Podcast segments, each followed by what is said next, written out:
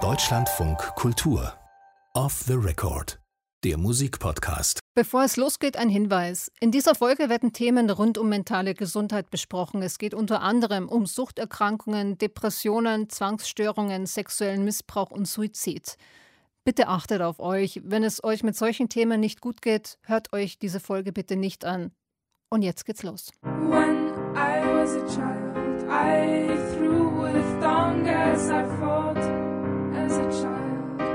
I killed all thoughts and bored with a bark in their spirit core. When I was a child, foes pushed me hard in my in my neck, in my chest, in my waist, in my butt. I still beg, please. Es gibt Menschen, die nennen sowas, ich glaube nicht ganz ohne Häme, Suicide Music. Höre ich total gern, wenn es mir so richtig schlecht geht. Spiritual war das von Soap and Skin. Wie ist hm. bei dir? Hörst du auch so eine Traurigkeitshörerin? Ja, bei mir ist es ganz interessant, wenn es mir so richtig, so richtig schlecht geht. Also psychisch, ich hatte ja so eine Phase ähm, Ende 2020, äh, als es mir wirklich das erste Mal richtig schlecht ging. Ich konnte keine Musik genießen. Ich höre dann wieder Musik, wenn es mir besser geht, dann freue ich mich. Aber wenn es mir so richtig, ich kann mich nicht so in den Schmerz reinlegen. Spannend. du offensichtlich kannst mit der Musik. Ja, ich bin, äh, bin keine Gefühlsverweigerin. ja, also für mich ist das, also die Musik dann so ein Raum, wo ich meine Gefühle und meine Traurigkeit gespiegelt bekomme. Also ich fühle mich da tatsächlich weniger allein.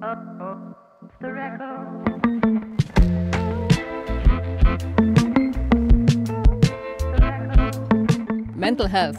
Darum geht es heute um MusikerInnen, die über ihre psychischen Krankheiten sprechen und singen. Und natürlich sprechen wir hier auch über unsere eigenen Mental Disorders und wie Musik manchmal helfen kann, sich damit besser zu fühlen. Die Musikjournalistin Friederike Schröder ist heute bei mir. Hi Friedi. Hallo Vero. Ähm, jeder von uns hat zwei, drei Songs zum Thema Mental Health dabei und äh, ich bin gespannt, wie weit wir uns heute im ICD-Katalog vorarbeiten. Ähm, los geht's mit Zwangsstörungen. She, she, she, she only have five, five, five, five, five walks to, to count, count her steps.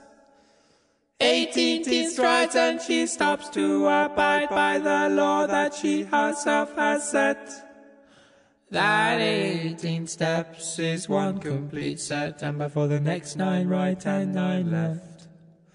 She looks up, up at the blue and whispers to all of the above. Don't let me drown.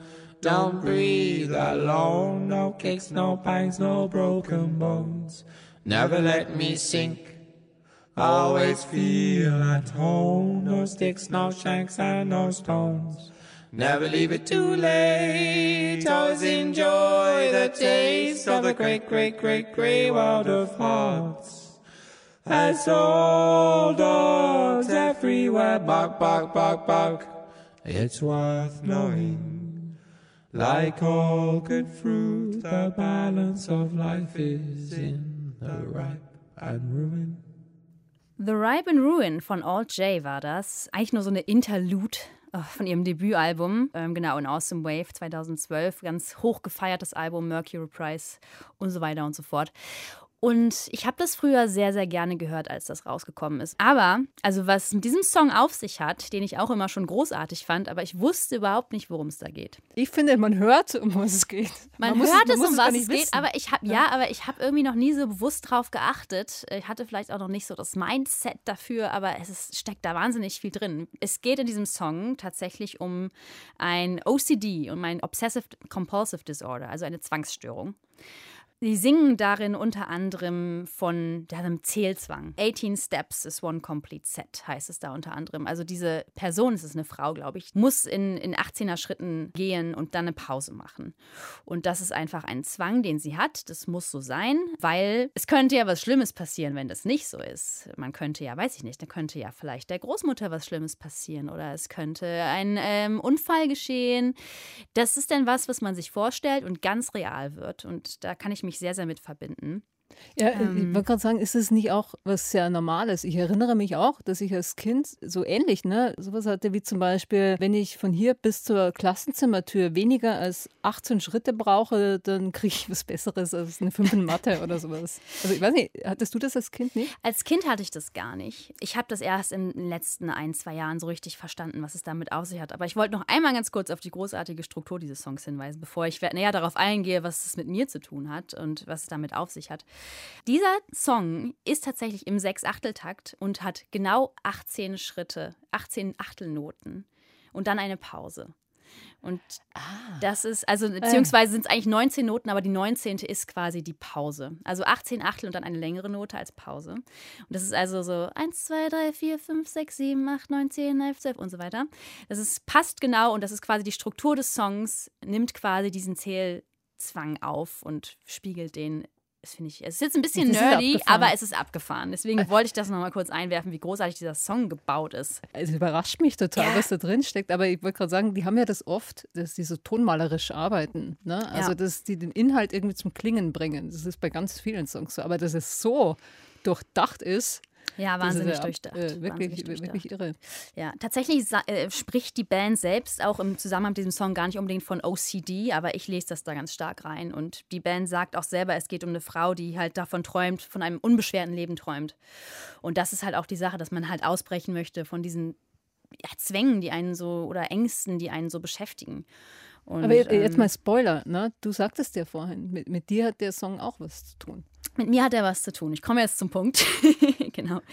Es ist so, dass ich sehr relaten kann zu dieser Zwangsthematik. Ich fange mal von vorne an. Ich hatte ein Erlebnis. Ich bin mit dem Fahrrad gefahren und ähm, habe eine Frau auf dem Fahrrad überholt, die so ein bisschen unsicher war und die hat sich dann irgendwie erschrocken, auch sehr laut erschrocken und ich bin an ihr vorbeigefahren, habe mich war irgendwie irritiert, habe mich nochmal umgedreht, so hä, was war da los? Bin aber einfach weitergefahren und Irgendwas hat das mit mir gemacht. Ich konnte diesen Gedanken nicht loslassen, dass eventuell irgendwas Schlimmes passiert ist. Mit der Frau? Mit der Frau, dass, ich mhm. irgend, dass sie gestürzt ist und ich habe es nicht mitbekommen. Das ging weiter, das zog sich bis über Weihnachten. Ich habe alle, also ständig davon auch erzählt meinen Eltern, meinte, da war was und ich fühle mich ganz komisch und ich habe irgendwie das Gefühl, ich fühle, also ich kann da, ich kann nicht aufhören, daran zu denken es wurde immer schlimmer. Irgendwann habe ich angefangen zu weinen. Meine Eltern wussten gar nicht, was los ist, weil ich äh, normalerweise eine sehr rational, rationale Person war, immer. Also, und auf einmal hatte ich so, so irrationale Gedanken, die so aus dem Nichts kamen. Und das ist tatsächlich dann, Anfang des Jahres ging es nicht weg, es ist schlimmer geworden. Ähm, bis ich irgendwann ja gemerkt habe, okay, da ist irgendwas, läuft irgendwas gar nicht richtig und mir dann auch eine Therapeutin gesucht habe tatsächlich. Und das ist ähm, eine Form von Zwang, jetzt keine Zwangshandlung, aber das sind Zwangsgedanken, die du halt einfach nicht ablegen kannst, ähm, die sich immer wieder im Kreis drehen und du kommst aus dieser Gedankenspirale nicht raus. Also dieser Zwang und diese Angst, das ist ja mit Angst verbunden. Angst, dass du was Schlimmes tust und es anderen was Schlimmes passiert und du schuld bist. Das ist eine ganz komische, spezielle Form der Angst und Zwangsstörung. OJ sagen, es geht darum, dass die Frau wieder unbeschwert sein möchte. Und das war bei mir auch so ganz so, so wenn ich diese Gedanken nicht hätte, wäre irgendwie alles wieder gut und ich will, dass es wieder so ist wie vorher. Und es war für mich äh, eine sehr, sehr seltsame, also schlimme Erfahrung, weil mhm. ich es nicht, ich konnte nicht dagegen angehen. Ich konnte nicht, ähm, ich konnte, ja, ich kam nicht raus. Es klingt so gelähmt, ne? Also es wäre man so gelähmt in dem ja. Zustand. Danke erstmal für, fürs Teilen der das Geschichte. Das war jetzt eine also, sehr lange Geschichte. Ja, aber äh, ich finde es schon auch bewegend natürlich. Und ja, man muss sich schon auch ehrlich machen. Ne? Und dann in Therapie zu gehen, ist jetzt auch nicht, man denkt immer, ne, ein bisschen Großstadtneurotiker, man geht mal schnell zum Psychologen. Aber ich glaube, es ist schon immer nach wie vor auch eine Hürde, dass man so anerkennt, wann ist was normal und wann nicht. Ne? Und dieses Anerkennen von, da ist was, das beunruhigt mich, das beunruhigt andere. Ich tue jetzt was. Das, dafür habe ich immer wieder großen Respekt auch. Kennst du denn so Ängste auch? Also weißt du so ein bisschen, wovon ich rede oder gar nicht? Ich habe andere Issues. An, an andere Issues. ja, äh, ja, ich meine, jeder hat ja so Themen. Angst ist, glaube ich, gar nicht mal so mein Gefühl, mit dem ich die größten Probleme hatte. Ich glaube, also ich habe auch mal eine Therapie gemacht vor ein paar Jahren und, und da ging es zum Beispiel viel um, ja, auch Zwang vielleicht. Bei mir wird es so, dass mein Selbstwert früher, glaube ich, sehr viel über Leistung definiert habe. Ja? Also das ist halt auch was, was gut kontrollierbar ist, Leistung. Und ja, vielleicht ist es ein bisschen wie bei so einem Magersüchtigen, der seinen Körper auch ständig diszipliniert äh, und, und beherrscht. Ja, genau. Etwas finden, was du kontrollieren kannst. Genau. Ähm, genau ja. so, also vielleicht haben wir da auch ein bisschen, gibt es vielleicht auch ein paar Parallelen, aber so, so ähnlich war ich eben auch unterwegs mit einem unglaublichen Anspruch an mich selbst. Kann man sich ja denken, dass das auf Dauer nicht sonderlich äh, gesund ist, körperlich wie auch psychisch. Und äh, ich muss schon sagen, dank Therapie Therapie äh, hat sich das stark ver verändert. Zwanghaftes Verhalten und Angst vor Kontrollverlust. Eigentlich sind schon mitten im Thema, aber schließt auch an den nächsten Song an. Das ist nämlich ein Thema, bei dem mir scheint, damit strugglen auch sehr viele Musikerinnen und Musiker, weil, weil wir gerade bei der Essstörung waren. Ne? Habe ich gerade kurz äh, angesprochen, äh, ja. angesprochen. Mhm. Florence Welch von Florence in the Machine, die hat 2018 einen Song geschrieben, bei dem sich viele gefragt haben, äh, wie kann die das nicht bringen, sich so nackig zu machen mit einem Song. Ähm, aber ich glaube, es haben mir ganz, ganz, ganz viele Menschen gedankt. At 17, I started to starve myself. I thought that love was a kind of emptiness. And at least I understood then the hunger I felt. And I didn't have to call it loneliness. We all have a hunger.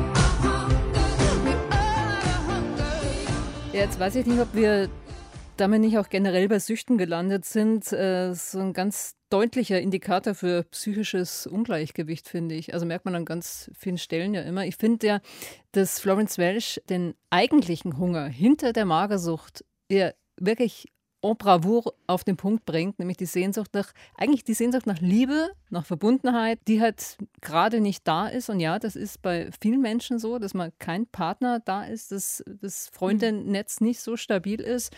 Und ja, äh, man selbst ist auch nicht immer so in der Selbstliebe, ja. Und dann wird halt die Sehnsucht nach dieser Verbundenheit mit anderen Menschen schlichtweg mit anderen Süchten ersetzt. Ich weiß gar nicht, ist dir das auch schon mal aufgefallen, dass wesentlich mehr Musikerinnen und Musiker heutzutage über psychische Probleme sprechen, also und auch singen, sowohl in Songs darüber singen, als auch in Interviews darüber sprechen?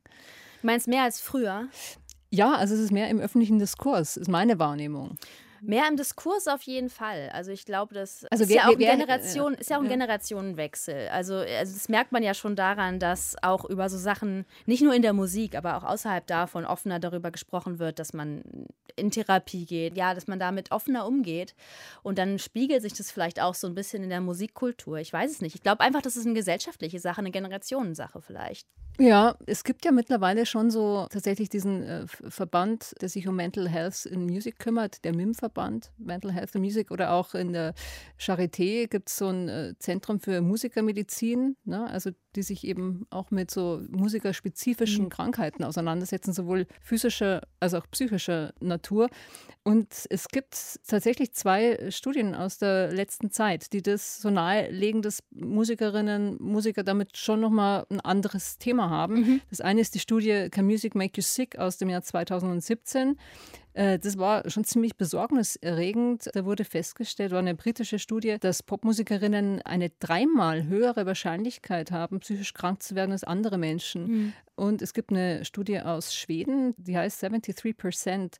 Und da wurde festgestellt, dass eben 73 Prozent der freiberuflichen Musikerinnen, und das muss man sich schon mal geben, ne, das sind vier von fünf, schon mal mit psychischen Erkrankungen wie Depressionen und Angststörungen mhm. zu tun hatten. Und das ist doch schon auffällig. Das ist also, auffällig. Also ich habe tatsächlich auch ein bisschen äh, geschaut und habe auch, ähm, ich glaube, ich habe auch eine dieser Studien gefunden, diese schwedische. Und da hieß es ja auch, dass es zurückgeführt wird auf diese Unsicherheit im Beruf auch. Oder dass du halt auch, ja, dich so, dich so nackig machen musst auf der Bühne. So, so, ne? ne das ist so Lampenfieber. Das ist ja, das klingt irgendwie so harmlos, aber das ist, glaube ich, auch was. Auftrittangst. Ja, ja, genau. Ja. Oder auch, dass du auf Tour bist die ganze Zeit. Du hast keinen, ne? du hast nicht wirklich einen, fixen, kein richtiges Zuhause, in dem du oft bist. Dass du ja, ungesunde Rhythmen. Ne? Ungesunde ja. Rhythmen, da spielt, glaube ich, ganz vieles rein. Ja, Menschen werden Musiker, weil man in der Kunst ja auch die Möglichkeit hat, für seine Gefühle einen Ausdruck zu finden. Ja? Und das sind, glaube ich, wirklich sensiblere Menschen oftmals. Deshalb weiß ich nicht. Oder, ja, oder ja, ist man also Musiker Menschen und wird dann irgendwie durch diese Bedingungen, die wir gerade besprochen haben oder genannt haben, wird man durch diese Umstände dann tatsächlich psychisch auch krank? Das ist eine spannende Frage. Ich musste gerade nochmal denken an, an Clouseau, der ja als Kind schon verhaltensauffällig war und dann ja direkt in so eine Kinderpsychiatrie gesteckt wurde. Und das ist einfach so, dass du einfach auch so oft nicht ins Bild passt vielleicht und irgendwie was Besonderes hast, was nicht so ganz der Norm entspricht. Das, äh, das finde ich irgendwie eine ganz interessante Vorstellung, dass vielleicht dann doch eine, irgendwas da ist, was vielleicht Musiker, MusikerInnen ausmacht, das ja, sie anfälliger macht. Sie dann deswegen aber auch eine ganz besondere Art haben zu kommunizieren und sich ja offen zu zeigen und ihre Gefühle zu zeigen. Ja, ich glaube, da gibt es schon eine Grenze. Also wann ist man einfach ein sensibler Mensch und nicht. Äh, und wann ist, hat man eine psychische Krankheit, klar. Ja, genau. Und es gibt ja so einen Spruch, der gefällt mir wahnsinnig gut. Viele Menschen machen Therapie, um die Menschen um sich herum auszuhalten, die keine Therapie machen. Ich finde, der, der trifft es oft äh, schon sehr. Und das ist gerade bei, ja. bei äh, sensiblen Menschen so oder Menschen, die einfach ja, viel fühlen.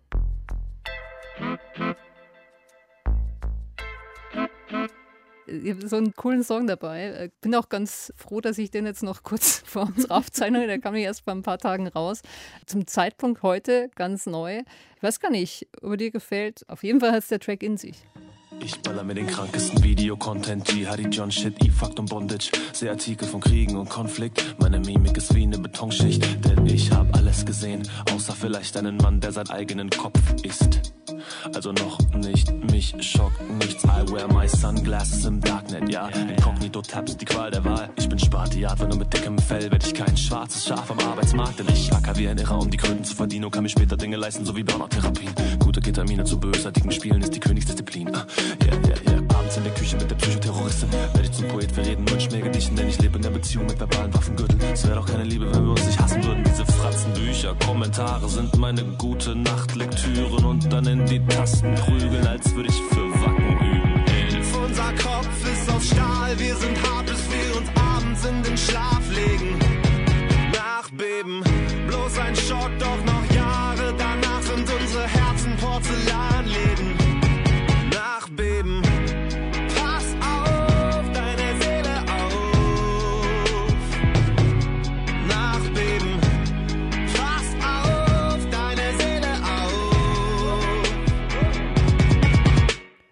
Und? Hast du eine Lieblingstextzeile daraus?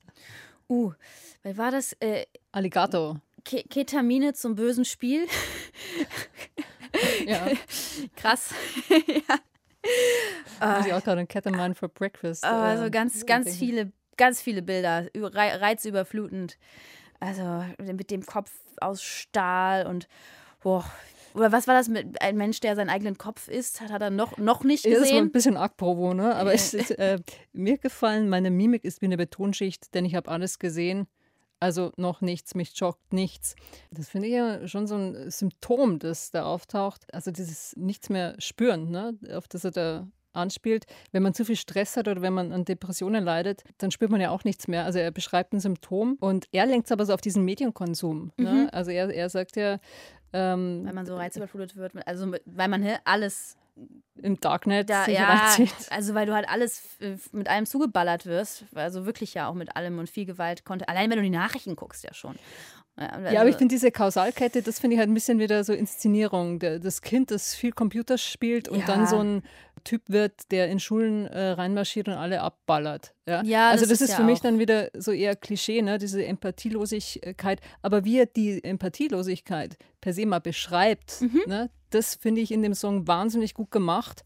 Und da denke ich mir schon, da weiß er wahrscheinlich schon, wovon er spricht. Ne? Es geht ja auch nicht nur, wenn ich es richtig gehört habe, auch nicht nur um, äh, um diesen Medienkonsum, sondern dass es ja wirklich ein Trauma passiert ist, so physische oder psychische Gewalt oder beides. Schwierige die, Kindheit, die, posttraumatische Kindheit, Genau, definitiv, die auf jeden Fall unverarbeitet ist. Also, äh, ich glaube, man muss dann schon unterscheiden, lyrisches Ich ne, und die Geschichte, die er erzählt. Also es ist ein spannender Song, weil er in unterschiedliche Rollen ja schlüpft. Aber ich finde schon, da hat man beides in dem Song. Ne? Man merkt irgendwie, ja, da ist ein Thema, der, der Song kommt mir jetzt schon so als Anliegen daher, er erzählt was, er gibt ja auch den Ratschlag, pass auf deine Seele auf, ne? setz dich mit dir auseinander ja. und gleichzeitig schon diese klassischen Bilder, ne? diese vom, vom Crash-Kit, das so verwahrlost ist emotional, da steckt für mich beides drin. Deshalb mhm. finde ich den spannend. Ich finde halt beides gut, also dass dann gleichzeitig viele Musikerinnen auch eben über ihre Erkrankung singen, weil ich glaube, dass durch diese Entstigmatisierung gesellschaftlich viel getan wird. Also es regt an, sich selbst zu zeigen, sich anderen zu. In deinem nächsten Song geht es auch um einen Musiker, der jetzt aber nicht über sich selbst singt, ne? sondern nee, über jemand ist, anderen. Äh, es ist ein Musiker oder beziehungsweise eine Band und der, es ist vor allem der, der Kopf der Band, Dave Bailey, der Geschichten gesammelt hat von allen möglichen Menschen ähm, und diese erzählt er im Album äh, How to Be a Human Being und das Album von dem, äh, die Band, von der ich rede, die nennt sich Glass Animals und eine dieser Geschichten äh, erzählt er im Song Mama's Gun.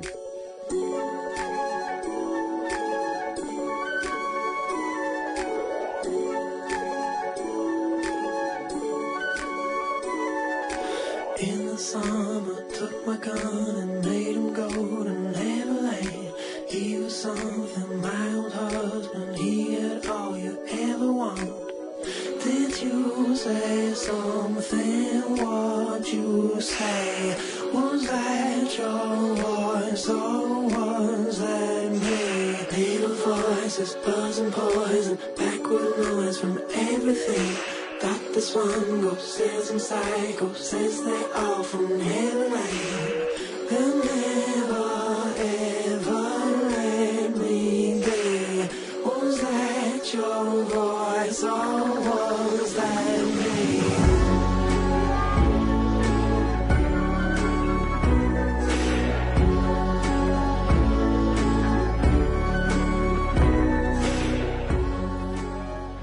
Mama's Gun von den Glass Animals vom Album How to Be a Human Being, wo der Dave Bailey, äh, der Kopf der Band, ganz viele Geschichten sammelt. Und das Spannende an Dave Bailey ist, dass der wirklich Interesse daran hat, was in den Köpfen von einem Menschen vorgeht, denn der ist nämlich ein Neurowissenschaftler eigentlich, ein studierter Neurowissenschaftler. Das heißt, ah, er hat richtig cool. Ahnung von, äh, von der Materie, von der Psyche. Und von beiden, von Musik auch. Und von Musik, äh, wahnsinnig talentierter Musiker auch. Also was die Glass Animals alles schon gemacht haben und immer noch tun. Darf ähm, ich, bevor wir jetzt so in die Psyche ja. einsteigen, nochmal auf dieses wahnsinnige Flöten-Intro hinweisen? Mir ja, ist ja auf, richtig, ich kriege Gänsehaut hier. Auf das komme ich auf jeden Fall nochmal zu sprechen. Das ist nämlich Sample. Ah. Ähm, das ist ein Sample von äh, Mr. Gutter von den Carpenters.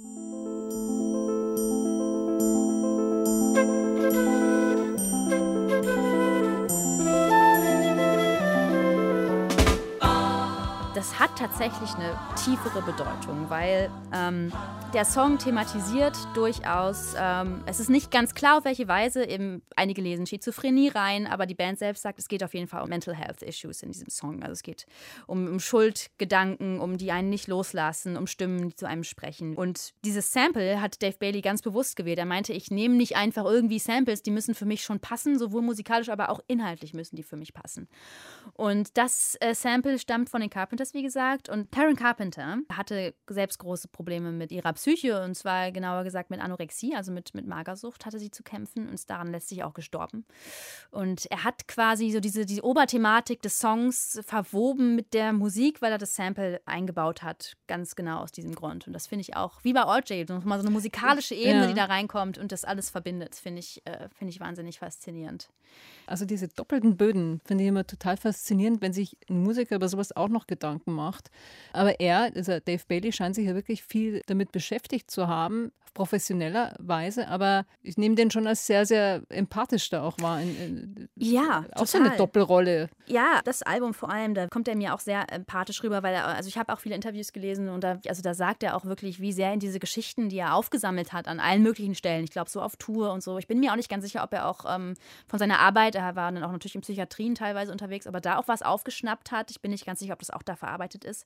Aber er hat jedenfalls aus allen möglichen Orten Geschichten gesammelt von allen möglichen Menschen und meint auch selber, was er da alles gehört hat, dass er ihn teilweise so bewegt Und er hat wirklich sich wahnsinnig viel Mühe gemacht, diese Geschichten zu erzählen. Teilweise gibt es Websites zu den Charakteren, die er erstellt hat. Und das Ganze, er hat ganz eigene Universen erschaffen für jeden einzelnen Charakter. Mhm. Ja.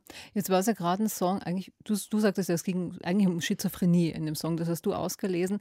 Äh, mir fallen gerade, bei mir, ich habe so ein, so ein Feuerwerk gerade im Gehirn, wenn mir das aufploppt, Schizophrenie. Musiker mit Schizophrenie, Sid Barrett von Pink Floyd, mhm. ähm, Daniel Johnston, Brian Wilson und ähm, Thelonious Monk, äh, super Bebop-Pianist. Ja, ja, ja, Aber mhm. bei dem geht es schon wieder weiter. Also psychische Erkrankungen bei, bei Jazzmusikern. Da habe ich letztens ein Buch gelesen, das mich gar nicht so recht loslässt. But Beautiful heißt es. Da werden so die Spielstile von Musikern mit den Biografien in so einer literarischen Form miteinander verwoben. Und eine der wirklich bewegendsten Geschichten, aber vielleicht auch, was mein Lieblings- Jazzpianist ist, das ist die Geschichte von Bud Powell. Also der hat so ein heftiges Schicksal, der war eigentlich mit, mit 30 schon völlig fertig nicht zuletzt deshalb, weil er zwischen 20 und 30 also wirklich permanent in ähm, Nervenheilanstalten verbracht hat. Und ursächlich, auch eine ganz traurige Geschichte, äh, kam das wohl daher, dass er, als er 19 war, so dermaßen von den Polizisten verprügelt wurde, dass er ständig Gedächtnisausfälle hatte. Und deswegen ist er in die Psychiatrie und das, dann ja, war es quasi so eine Art Teufelskreis. Also es war der Auslöser und dann wurde es ja, also, nur noch schlimmer und nicht besser. Ja, äh, oh, gibt, gibt auch einen Film dazu, Round Midnight, mhm. ähm, wo er so eigentlich be beschrieben wird, seine Biografie.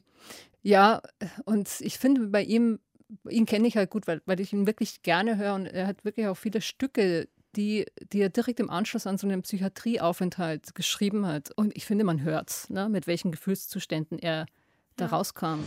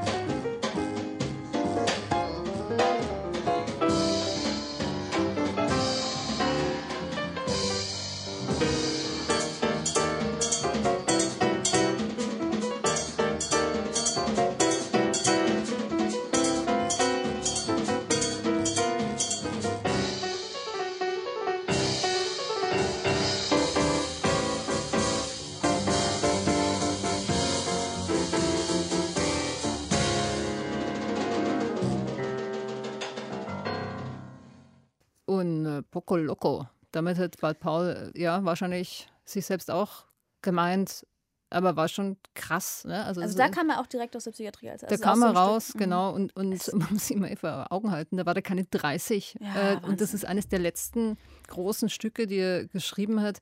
Davor hat er ein paar Jahre in Paris gelebt, kam dann eben nochmal zurück in die USA. Und es gibt so eine Geschichte, also da hatte er nochmal so einen Auftritt im Birdland, ganz bekannter äh, Jazzclub in New York. Und äh, da muss ein Kritiker von der New York Times da gewesen sein und der hat damals geschrieben, vor ihm stand eine Ruine mit toten Augen. Oh, wow. I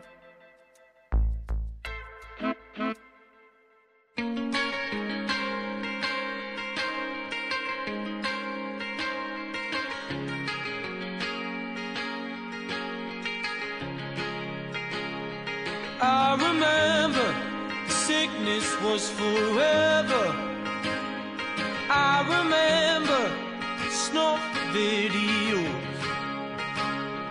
Cold September's, the distances we covered, the fist fights on the beach, the busies wound us up. Do it all again next week. An embryonic love the first time that it's scarred. Embarrass yourself for someone, crying like a child. And the boy you kicked Tom's head in still bugs me now. That's the thing, it lingers and claws you when you're down. Sam Fender, 17 Going Under war das. Sam Fender ist gerade ein ganz ganz großes Ding. Und ähm, ja, der hat wirklich auch schon einiges hinter sich. Genau, aufgewachsen in Nordengland. Dann irgendwie hat die Mutter die Familie verlassen, als er also Kind war, als er acht war, glaube ich. Die Stiefmutter hat ihn dann irgendwann rausgeschmissen. Dann ist er zurück zu seiner Mutter, die ist schwer krank geworden. Dann hatten die kein Geld wollte war kurz davor, Drogen zu verkaufen, was ihm seine Mutter dann wieder ausgeredet hat, also hat er es doch nicht gemacht. Dann ging es tatsächlich auch los mit seiner Karriere. Also er ist dann irgendwie, äh, hat sich da ganz schön was aufgebaut und ist jetzt, ja, fa fast schon ein Star, würde ich sagen. Weißt du, was mich gerade interessiert? Ja. Warum erzählt er sowas? Vielleicht ist das auch wieder Teil dieser, dieser Generation. Also es ist, warum soll man es nicht erzählen? Er lässt auch Sachen aus, er erzählt nicht alles. Also tatsächlich noch was kommt drauf bei ihm. Er ist selber auch krank. Zumindest war er das, ich weiß es nicht, aber er erzählt nichts Näheres darüber. Aber du hast schon recht, er teilt viel, ja. Ja, also was macht das mit einem? Was macht das mit? Also, also für hört mich man die Musik anders, frage ich dich. Ja, also ich fand die vorher schon sehr emotional aufgeladen, aber ich finde mit der Geschichte jetzt dahinter, ja, macht die mit mir, glaube ich, noch mehr, wenn ich weiß, was da, was da wirklich drin steckt. Und ich würde eher gerne nochmal darauf eingehen, was die Musik mit anderen Leuten macht. Weil tatsächlich ist dieser Song äh, gerade zu einem Trend geworden auf TikTok. Und ich finde, das ist ein gutes Beispiel dafür, dass TikTok halt mehr ist als einfach nur, wir hopsen mal ein bisschen in der Kamera rum und ähm, machen hier ein bisschen bescheuerte Tänze und es ist einfach nur oberflächlicher Spaß. TikTok ist ja eine App, da werden ganz oft nur kurze Ausschnitte genommen. Und 70 Going Under, da haben sich die, da haben sich die Teenager, also nicht nur TeenagerInnen, aber viele natürlich, haben sich da eine Zeile rausgesucht oder zwei Zeilen und zwar ist es.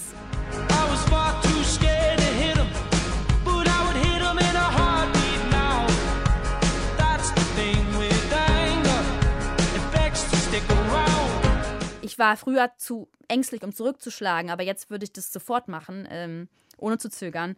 Das ist halt die Sache mit der Wut, die geht nicht einfach weg. Leute haben diese Songzeilen benutzt mit so Vorher-Nachher-Bildern, um so zu zeigen, dass sie quasi Survivor sind, dass sie Überlebende sind von ähm, psychischer, physischer Gewalt, dass sie misshandelt wurden und daraus aber gestärkt hervorgehen. Also, dass sie vielleicht früher hilflos waren, aber jetzt eine starke Persönlichkeit sind, dass sie offen darüber reden, dass ihnen was Schlimmes passiert ist und dass sie das angehen und ähm, auch anderen Leuten damit zeigen wollen, dass sie nicht, dass sie mhm. nicht alleine sind. Ja, ich habe das auch gesehen auf TikTok und ich fand, ähm, also mir ist so ein Bild in Erinnerung geblieben, ein Mädel, das so sichtlich den Menschen aus ihrer Familie, der sie missbraucht hat, äh, weiß nicht, Vater, Onkel, wie auch immer, auf Fotos zeigt, dass sie ein Kind war und dann nochmal als, als erwachsene Frau. Mhm. Äh, und wo, wo sie im Grunde so wirklich so durch diesen Song an die Öffentlichkeit geht finde es einerseits total respektabel und denke mir, wow, wie mutig. So ein bisschen Bauchschmerzen habe ich tatsächlich dabei und ich weiß nicht, geht es dir nicht so? Ja, ich weiß, was du meinst. Man fragt sich jetzt, klar, man spricht darüber mit Freunden vielleicht, mit Menschen, die in, im Leben sind, aber warum warum muss es die TikTok-Öffentlichkeit des Internet wissen? Oder was fragst du dich? Jetzt? Ja, also. Oder warum die Leute das Bedürfnis haben, das zu teilen und sich anhand dessen quasi selbst darstellen? Der Song heißt ja 17 Going Under. Es geht ja konkret, was war, als ich 17 mhm. war. Und ich sehe mich da selbst, selbst als 17-Jährige und ich denke mir, also es kann sich einfach nochmal viel ändern in dem, was ich zeigen möchte in der Öffentlichkeit oder nicht. Ich weiß schon, der Content steht nicht so lange, aber äh, tatsächlich, äh, das äh, Phänomen gibt es äh, auch bei Insta, es gab es früher bei Facebook und das ist ja so wirklich was von sich entäußern vielleicht auch ein Stück weit zu viel zu zeigen, äh, auch si sich zu schützen in, in einer Öffentlichkeit gehört ja auch zu dem, Grenzen zu setzen, für sich einzustehen. Also es hat eine Ambivalenz auf jeden Fall. Und die, für mich ist echt die Frage, ich finde es wichtiger, to be honest, Freunde zu haben, denen ich mich so anvertrauen kann es hat eine politische äh, Kraft, es hat eine mediale Kraft. Ne? Ich mache Diskurs sichtbar dadurch. Also deshalb sage ich ja auch, es ist wichtig, ne? dass Musikerinnen, Musiker darüber singen, dass überhaupt viel darüber gesprochen wird. Gleichzeitig habe ich dann schon manchmal äh, so ein Gefühl von, oh, komm, ich weiß nicht. Ich meine, äh, ich, ich glaube, ich sehe das nicht so problematisch, weil ich finde, das ist eine Sache, die man zeigen darf und die man zeigen darf, wie man, wie man die zeigen möchte. Also ich glaube, das, das ist ja die Entscheidung von den Menschen. Was ich noch einen spannenden Aspekt finde, ist einfach die Art und Weise, welche Funktion Musik erfüllt jetzt irgendwie. Dass du solche, solche Dinge erzählst anhand von Songs von anderen Menschen, dass du dir die Geschichte anderer Leute quasi aneignest und die dann auf dich selber beziehst. Und dass das irgendwie in einem musikalischen Rahmen passiert. Aber das, also jetzt No offense, das war aber doch schon immer so Songs, ein guter Song. Ja, aber nicht so äh, öffentlich. Ist so, ist so geschrieben, dass jeder sein eigenes Gefühl darin reinlesen kann. Klar, warum hörst du dir Songs an und warum, also das ist ja alles sehr relatable, das ist stimmt. Aber das ist eine neue Art, wie du Musik konkret benutzt, um zu kommunizieren mhm. und dich selber darzustellen. Ja, der Gebrauch davon. Ja. Das, das stimmt. Also ich weiß nicht, ob du den jetzt auch wirklich mitbringst, aber du hast ja einen, einen Song mir letztens geschickt, wo du gesagt den würde ich gerne heute mitbringen. Und den habe ich mir ein bisschen angehört und dachte mir, boah, ist das schön. Und weil, weil der so eine schöne Botschaft. Du meinst ja, den französischen Song? Ja, ja. ah, oui. den äh, französischen Song von Eddie De Pretto und Iselt namens Pose.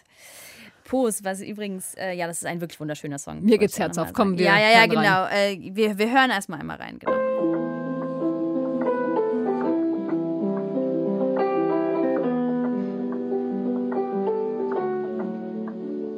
Pas y faire face. Je préfère me fuir, me fuir. Jusqu'à ce que je m'efface. Je préfère ne rien dire, ne rien dire. Je préfère oublier. Je préfère me mentir, me mentir. Être une chose qu'une chose. On nous dit tenir toujours sourire. Pour qui, pourquoi jamais faiblir? Dis-tu fais quoi pour pas périr?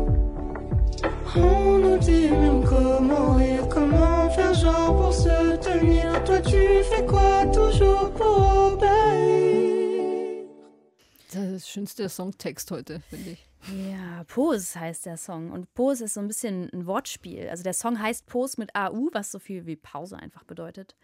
Und Pose ist dann später im Text, aber Pose im Sinne von ablegen. Pose sur mon épaule tes peines et tes plaies. S'il le faut, je viendrai les penser.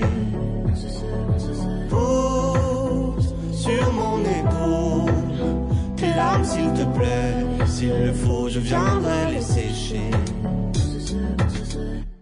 Ja, lege doch deine Schmerzen und deine Wunden quasi, lege die auf meine Schulter. Und ja, wenn es notwendig ist, dann, dann werde ich die striegeln und pflegen.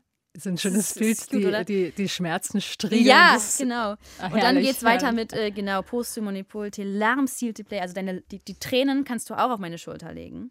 Und wenn es dann sein muss, dann kann ich die auch trocknen. Und das ist einfach ein wahnsinnig empathischer Song, den Eddie De Preto und Isold da gemeinsam geschrieben und gesungen haben und singen. Mir geht der total unter die Haut. Ja. Also ich finde das einen der schönsten Gedanken überhaupt. Also Gefühle einerseits bei jemand lassen zu können, ne, diese, wie er singt, ne, die Schmerzen und die Tränen und der andere kümmert sich dann so auch ein bisschen.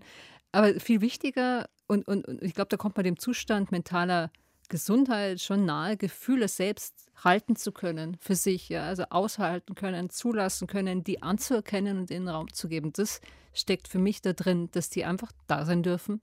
Und, ähm, das passt ganz gut, weil ähm, die beiden haben, reden tatsächlich von dem Song auch als eine Art musikalischer Safe Space. Also der Song ist irgendwie auch dafür da, der Song selbst soll auch irgendwie dafür da sein, dass man die Gefühle da so reinlegen kann und das, oder auch vielleicht, wenn man Gefühle fühlt, dass man dazu seine Gefühle fühlen kann. Und weiß ich nicht, dass der so ein bisschen ein Trost ist und einfach ein Ort, um, ja, weiß ich nicht, zu fühlen. Siehst du, das ist jetzt wieder so ein Song und da schließen wir an den Anfang an, da könnte jetzt ich mich ewig reinlegen, wenn ich traurig bin, wenn ich mal wieder traurig bin. Ja. Und, und finde auch so ein schönes Bild, mit dem wir jetzt rausgehen. Ne? Ich möchte noch mal ein Gefühl jetzt da so reinschmeißen. Mit einem Song von Jens Friebe rausgehen, der bringt das Gefühl der Angst mit. Ne?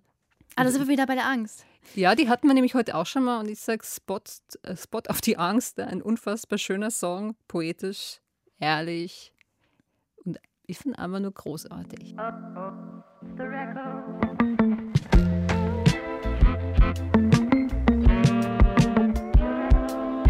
fürs Dasein heute, Friederike. Sehr gerne. Danke fürs Nackigmachen. ja.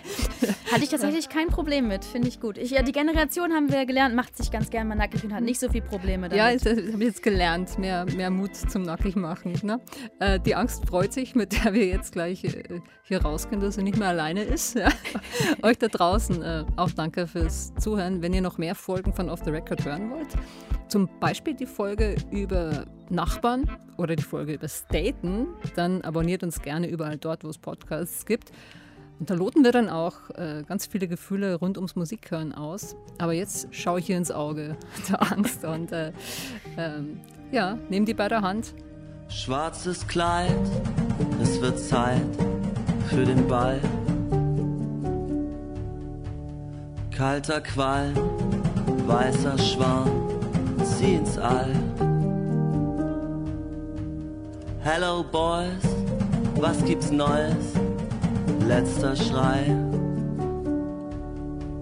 Nacht aus Blei, mach dich leicht, komm vorbei. Nackte Angst, zieh dich an, wir gehen aus nackte Angst, zieh dich an, wir gehen aus. Nackte Angst, zieh dich an, wir gehen aus.